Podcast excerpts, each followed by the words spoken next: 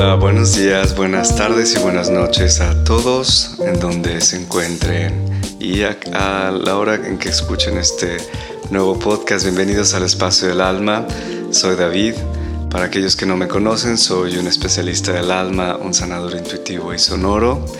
Y como siempre les traigo cada semana un tema que nos ayuda a integrar nuestra, eh, nuestra divinidad y nuestra parte humana para poder obviamente tener una vida más satisfactoria, una vida que realmente eh, llene nuestras expectativas de, felicidad, de tranquilidad, de paz y de armonía. Y, claro que es posible.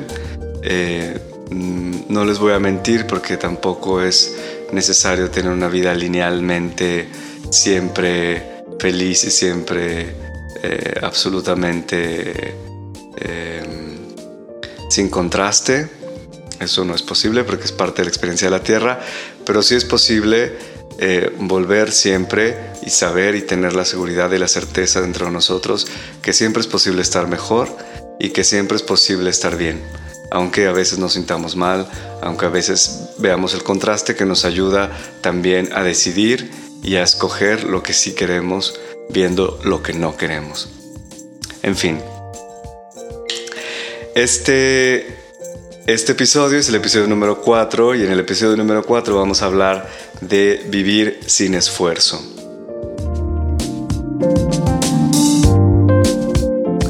Antes de comenzar, quiero eh, agradecer a todos mis suscriptores de Patreon y también a todos ustedes que le han dado like a mi página en Facebook.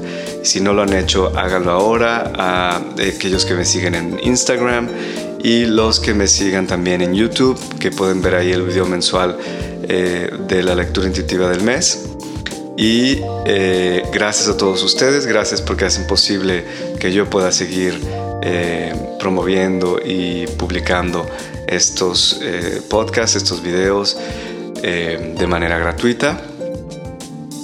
Y también los quiero invitar, antes de comenzar, a este domingo 12 de mayo a las 9 de la mañana hora de México y a las, eh, creo que a las 11 de la mañana tiempo de Buenos Aires, eh, en un curso en línea que voy a hacer que se llama La Abundancia del Corazón, donde vamos a explorar, vamos a, crear un nuevo paradigma eh, con relación a la abundancia, no solo, no solo monetaria, pero también la abundancia de recursos de cualquier tipo, obviamente que nos ayuden a eh, tener una vida más rica de experiencias eh, satisfactorias y obviamente aquí también el dinero, bueno, es simplemente un medio que nos ayuda también a poder eh, crear más cosas buenas para nosotros y para todos los demás.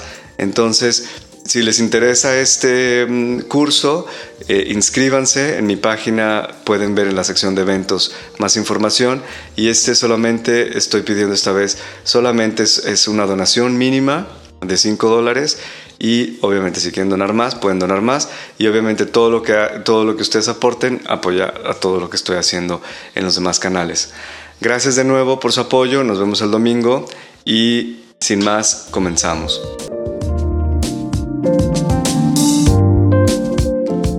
Cuando pensamos nosotros en vivir, digamos, sin esfuerzo, podemos pensar en la versión exagerada de decir, eh, vámonos a vivir a la playa y estaremos todo el día echados en una hamaca eh, tomando, no sé, lo que quieras, que lo que quieras tomar, eh, bebiendo una piña colada o lo que sea, ¿no?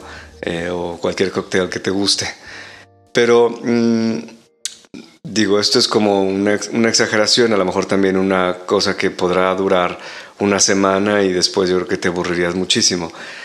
Pero independientemente de esto, nosotros estamos hablando más bien de, de, un, de encontrar una manera de vivir que esté en sintonía con nuestra naturaleza, verdadera naturaleza humana.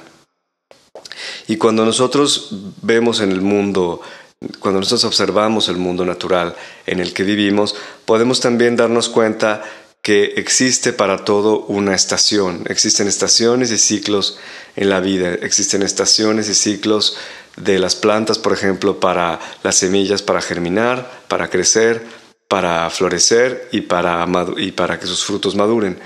Lo mismo sucede con los animales, existen tiempos donde ellos aparean, tiempos donde eh, curan a sus crías.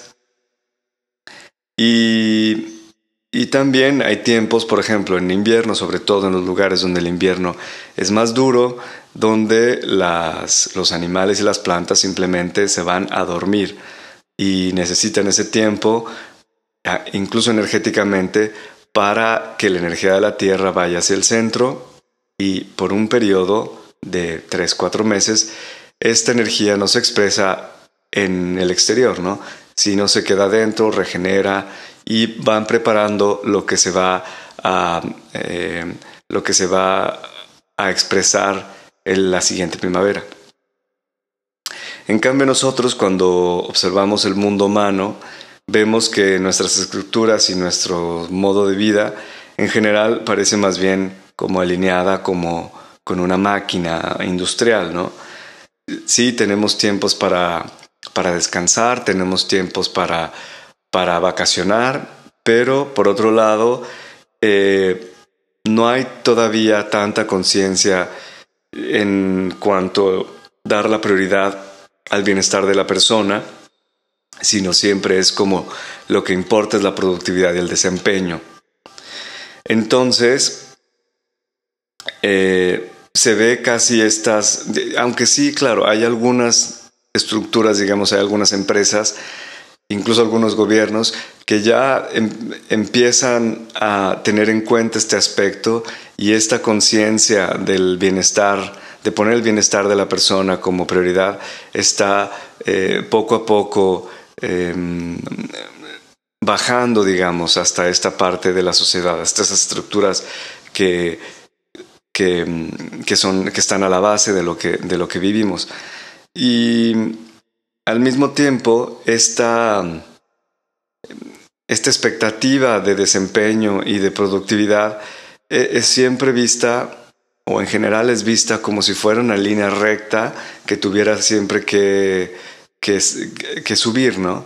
Es como algo que siempre tiene que mejorar. Yo recuerdo cuando trabajaba en Bruselas en, un, en una institución financiera, al principio, no sé, seis meses, a los primeros seis meses, em, eh, el desempeño se, se, hacía en una evaluación cada, cada seis meses.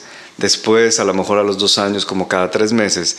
Y ya para cuando yo estaba por salir ya era cada día. Cada día al inicio del, día se hacía una evaluación en el grupo para eh, el desempeño del día anterior y entonces era una presión y un estrés que es, es imposible. Eh, es imposible vivir una vida balanceada en ese sentido o con ese tipo de presión y estrés.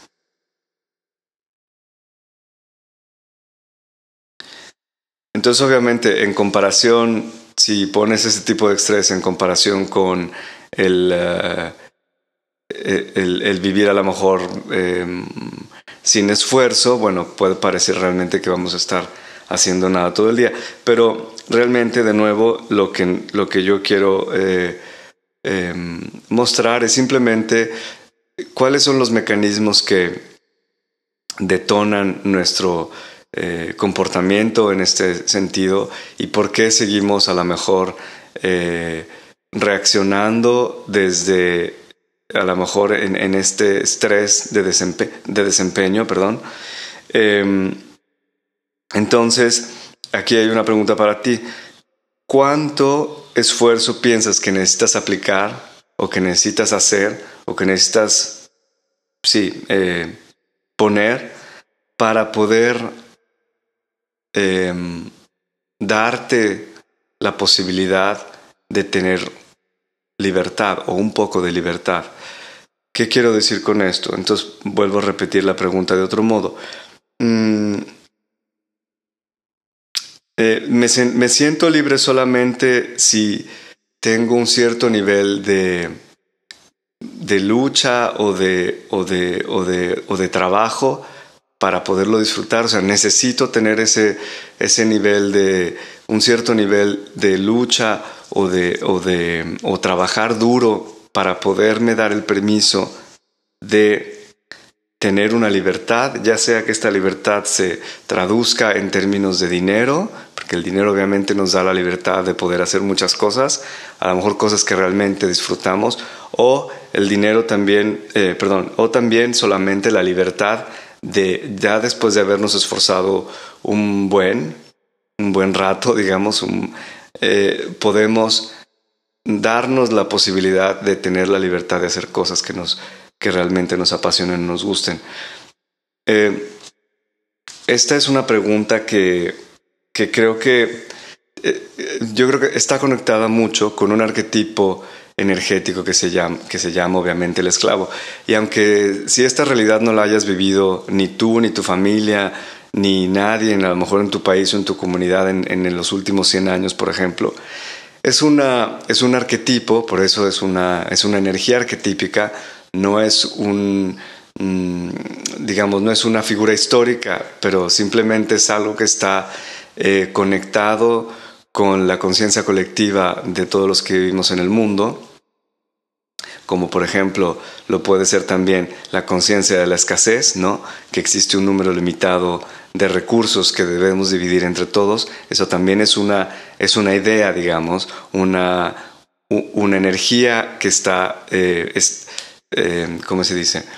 Em, sí, que está grabada, perdón, que a veces me vienen estas palabras en, italiano y no, no sé qué tengo que hablar. Estas, eh, que está grabada realmente en el, en el inconsciente colectivo de, de, la, de la humanidad. Y entonces esta, este, esta energía arquetípica del, del esclavo se mueve solamente por el miedo, por el miedo de sobrevivir, por el miedo de, em, de mantenerse vivo. Y obviamente, eh, si nosotros traducimos, por ejemplo, el desempeño como una, como una medida en la cual nosotros podemos estar en la tierra eh, o que, la, que nuestro jefe nos, nos pueda quitar el trabajo o nos pueda, eh, sí, o, podamos no, si no nos esforzamos bien eh, o mucho o lo que nosotros creemos que debemos, entonces no tenemos eh, los resultados que queremos, etc. Entonces siempre existe este, esta reacción em, que, que, realmente a la base de todo siempre es el, es el miedo que nos hace reaccionar de un modo en que nosotros queramos desempeñar o, desempeñarnos a lo mejor eh, más allá de lo que realmente necesitamos o que a lo mejor necesitamos empujarnos para ser más productivos eh, sin a lo mejor necesitarlo hacer, ¿no? Entonces, si esta pregunta te movió algo, si esta pregunta sobre la libertad y, y, la, y el esfuerzo que aplicas en cualquier cosa, porque puede ser incluso una cosa no solamente en el área del trabajo, puede ser incluso en la casa, en lo que haces en tu casa, en las relaciones con otros, en, en, cualquier ámbito se puede aplicar esta pregunta. Si esto te movió algo,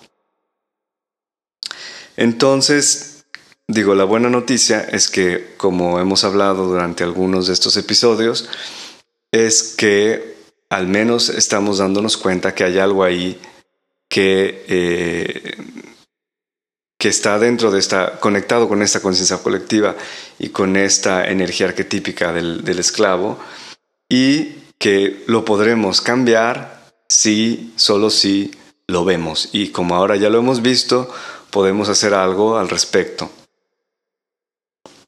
Hay otra pregunta que puede ser, parecer casi lo opuesto de, lo que, de la pregunta que les eh, puse al, inicio, al principio.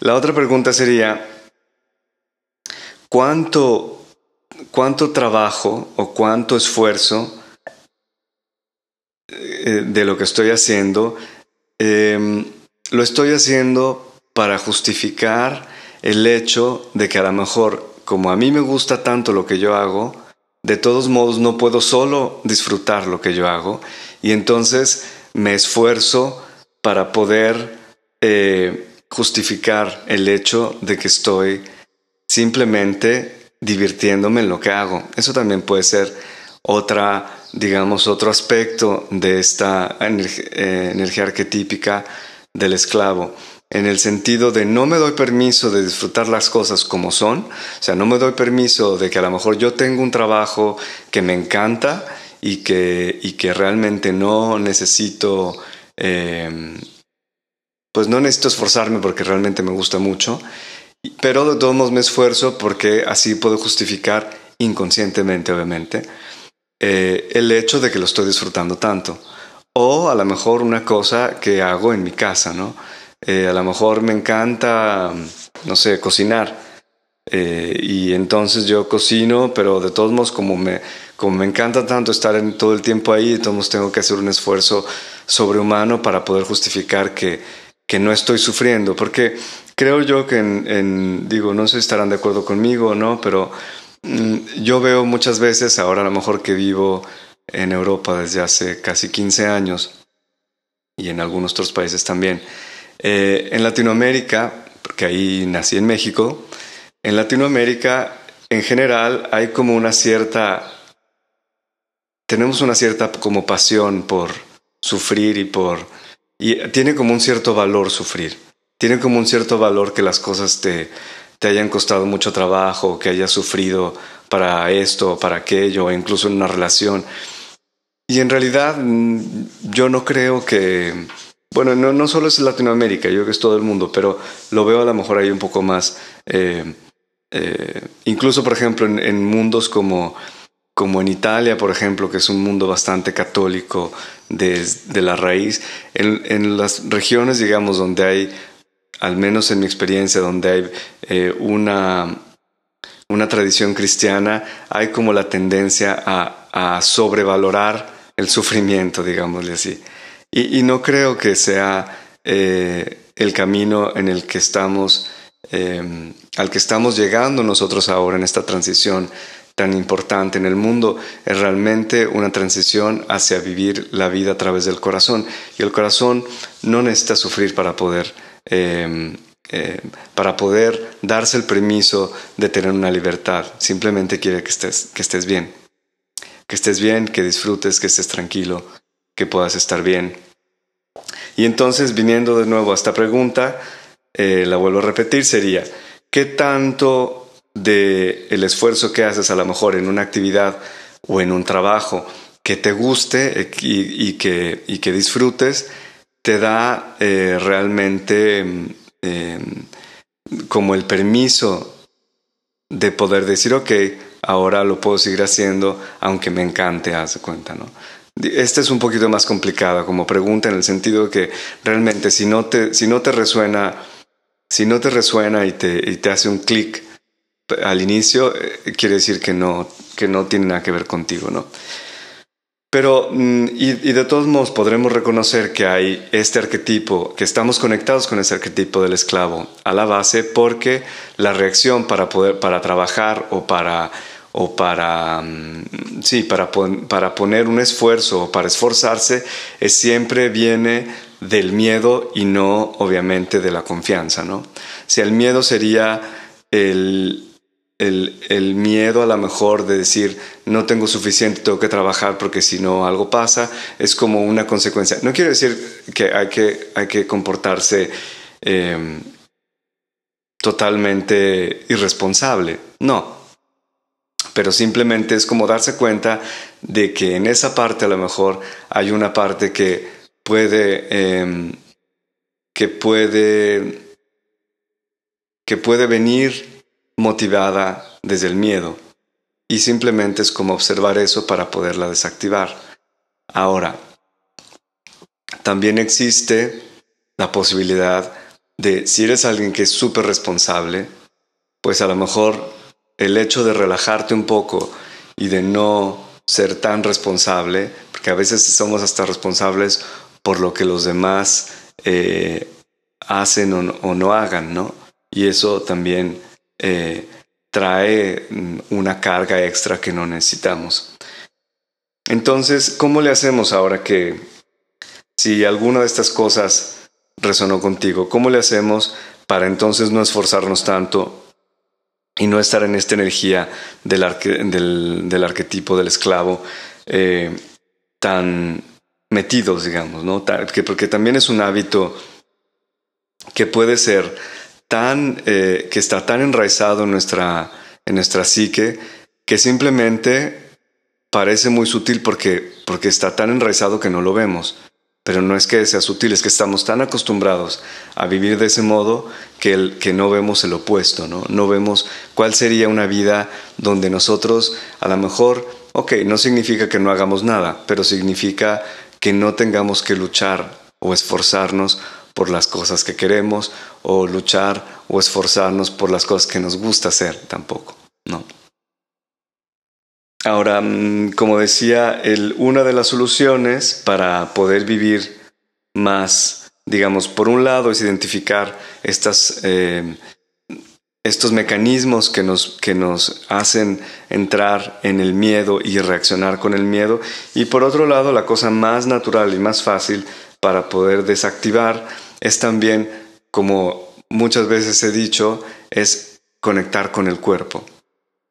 Conectar con el cuerpo nos ayuda a entrar en este ritmo natural de lo que nosotros necesitamos en este momento. Y no es una cosa ni difícil de hacer, ni consuma muchísimo tiempo, ni tampoco necesitas las grandes técnicas. Claro, hay 10.000 técnicas para poderlo hacer y si te sirve alguna, puedes incluso eh, entrar en YouTube y buscar. Habrá muchísimas cosas como por ejemplo el Qigong o el Tai Chi estas técnicas que a lo mejor a través de un movimiento muy lento te hacen, o incluso el yoga, por ejemplo, ¿no?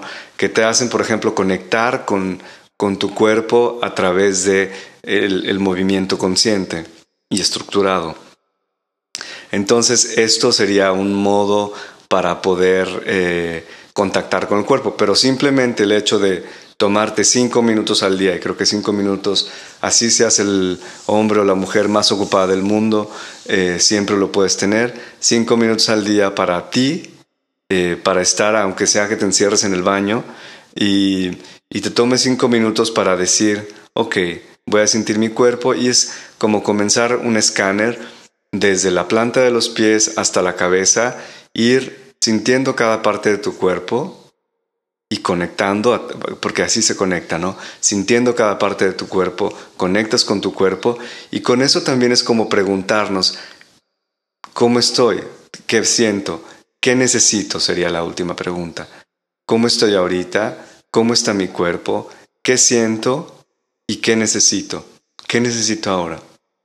Y obviamente si tienes más tiempo, y esto lo puedes hacer después de eh, de que hayas practicado un poco, a lo mejor te lleva tres minutos hacer este contacto. Y en esos tres minutos durante el día, tres, cuatro, cinco, seis veces al día, es como volver a sintonizarse con el cuerpo cada vez y decir, ok, ¿qué necesito ahora? Y a lo mejor el cuerpo te va a decir unas cosas extrañísimas que, que te van a sorprender en el sentido que a lo mejor tu cabeza dice, ah, tengo que, claro, o sea, hay, ciertas cosas que no puedes dejar de hacer, pero probablemente tu cuerpo te diga ahora, ah, tengo que ir a tomar, eh, necesito tomar agua o necesitas eh, tomarte, no lo sé, no sé, algo que a lo mejor te parezca un poco extraño. Eh, o a lo mejor sentarte cinco minutos, o a lo mejor ir a, a pasear, o a lo mejor escuchar música, no sé. Hay, hay siempre a veces cosas que nos parecen extrañas porque si estamos muy acostumbrados a simplemente decidir lo que tenemos que hacer con nuestro cuerpo a través de la mente, lo que el cuerpo quiere a veces nos parece totalmente extraño y fuera de lugar. Entonces, está preparado, digamos, o abierto a escuchar eso que hace, eso que te pregunta el cuerpo hacer en el momento, y prueba a hacerlo, prueba eh, o trata de, de, hacer y ver qué sucede si lo haces, ¿no? Y verás cómo después de un tiempo te sentirás como con un flujo más em, sintonizado, obviamente, con tu cuerpo y más relajado, obviamente, mucho más tranquilo y probablemente tu mente también estará un poco menos em, ocupada.